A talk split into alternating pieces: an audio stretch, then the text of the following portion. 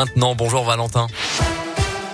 Bonjour Mickaël, bonjour à tous. À la une de l'actualité, l'ancien Premier ministre Édouard Philippe a lancé tout à l'heure son propre parti baptisé Horizon pour participer à la construction d'une nouvelle offre politique et élargir vers la droite le socle de soutien à Emmanuel Macron. En conférence de presse, il a expliqué que le nom avait été choisi parce qu'il faut voir loin dans une logique de rassemblement.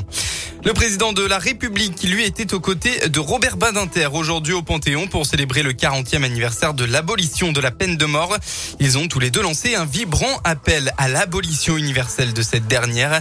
Le chef de l'État a enfin annoncé une rencontre au plus haut niveau début 2022 pour convaincre les pays qui l'appliquent encore. Dans l'actualité locale à Saint-Chamond, dans la Loire, une aide-soignante à domicile a été blessée par balle par un homme âgé dont elle venait s'occuper.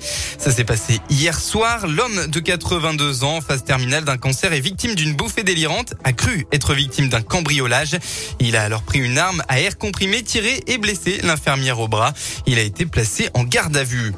Dans l'un, hier en fin d'après-midi, les pompiers ont été engagés pour un accident de la circulation impliquant deux véhicules. Ça s'est passé vers 17h30 à Chaigneux-la-Balme sur la départementale 1504. Deux personnes ont dû être désincarcérées et transportées à l'hôpital. Une femme de 19 ans en urgence absolue et un homme de 30 ans en urgence relative. Et puis, euh, douzième samedi de mobilisation dans la région contre le pass sanitaire. Les manifestants sont de moins en moins chaque semaine, comme au Puy-en-Velay dans la Haute-Loire, où environ 250 euh, personnes se sont rassemblées. Pour rappel, ils étaient plus de 2000 au plus fort du mouvement.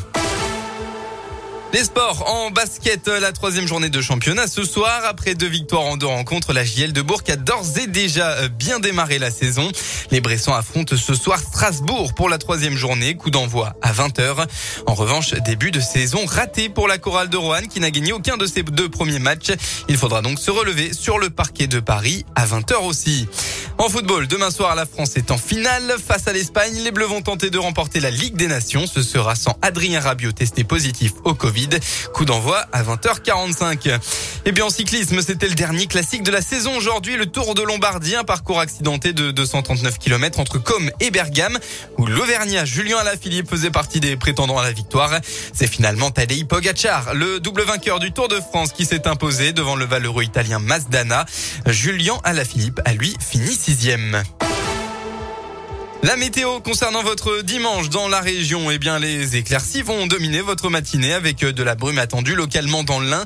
Les nuages de la matinée, eux, vont se dissiper au fil de la journée, laisser place petit à petit un grand soleil dans l'après-midi. Et oui, ciel bleu pour tout l'Auvergne-Rhône-Alpes en début de soirée.